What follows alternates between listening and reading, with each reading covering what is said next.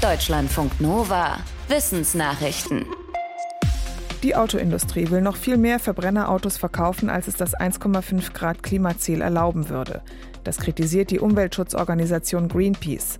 Sie hat zusammen mit zwei Wissenschaftlern in einer Studie geschaut, wie viele Autos die zwölf größten Autobauer weltweit in den nächsten Jahren verkaufen wollen.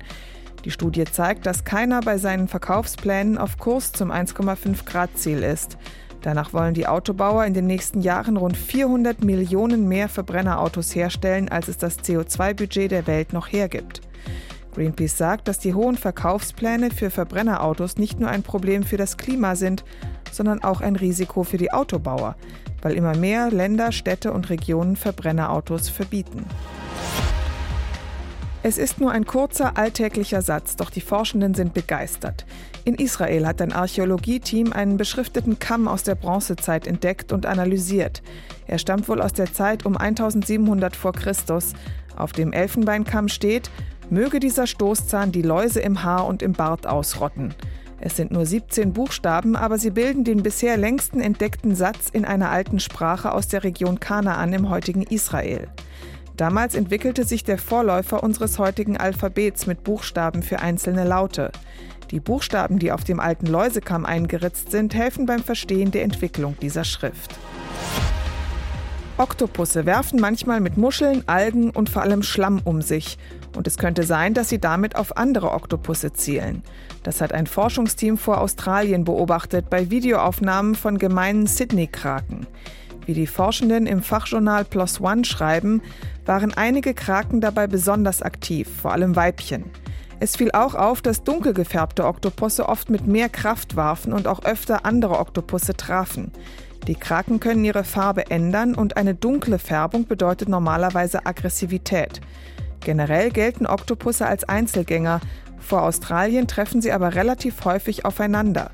Es könnte sein, dass das Werfen eine Art Abwehr darstellt, die Forschenden sind sich aber nicht ganz sicher.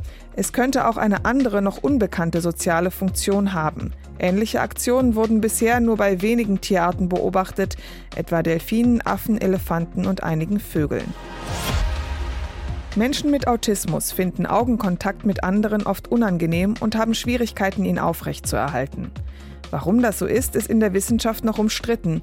Ein Forschungsteam aus den USA hat sich nun angeschaut, was im Hirn von autistischen und von nicht autistischen Menschen passiert, wenn sie während einer Unterhaltung Augenkontakt haben. Dafür haben sie jeweils eine autistische und eine nicht autistische Testperson zu Paaren zusammengestellt und sie gebeten, sich zu unterhalten. Dabei wurden die Augenbewegungen der Gesprächspartner aufgezeichnet und ihre Hirnaktivität. Es zeigte sich, dass bei Menschen ohne Autismus eine bestimmte Hirnregion sofort reagierte, wenn es Augenkontakt gab. Bei den Testpersonen mit Autismus war die Reaktion dort viel schwächer und bei manchen gar nicht vorhanden. Die Forschenden vermuten, dass sie mit diesen Tests einen Biomarker für Autismus gefunden haben, also einen eindeutigen biologischen Hinweis darauf, dass eine Person Autismus hat. Bisher basieren Autismusdiagnosen vor allem auf psychologischen Interviews und Tests. Trotz der Erderwärmung galt der kalte Nordosten von Grönland bisher als relativ stabil. Doch laut einer neuen Studie schmelzen jetzt auch die Gletscher dort schneller als bisher gedacht. Ein Forschungsteam warnt im Fachjournal Nature, dass dadurch wahrscheinlich auch die Vorhersagen zum Anstieg des Meeresspiegels korrigiert werden müssen. Der könnte bis zum Jahr 2100 um weitere rund 15 mm ansteigen. Die kämen dann nochmal auf die Schätzung des Weltklimarates drauf, dessen Fachleute rechnen bisher mit einem Meeresspiegelanstieg bis zu 98 cm. In der aktuellen Studie haben die Forschenden die Schmelze in Nordostgrönland über Satellitendaten genauer analysiert.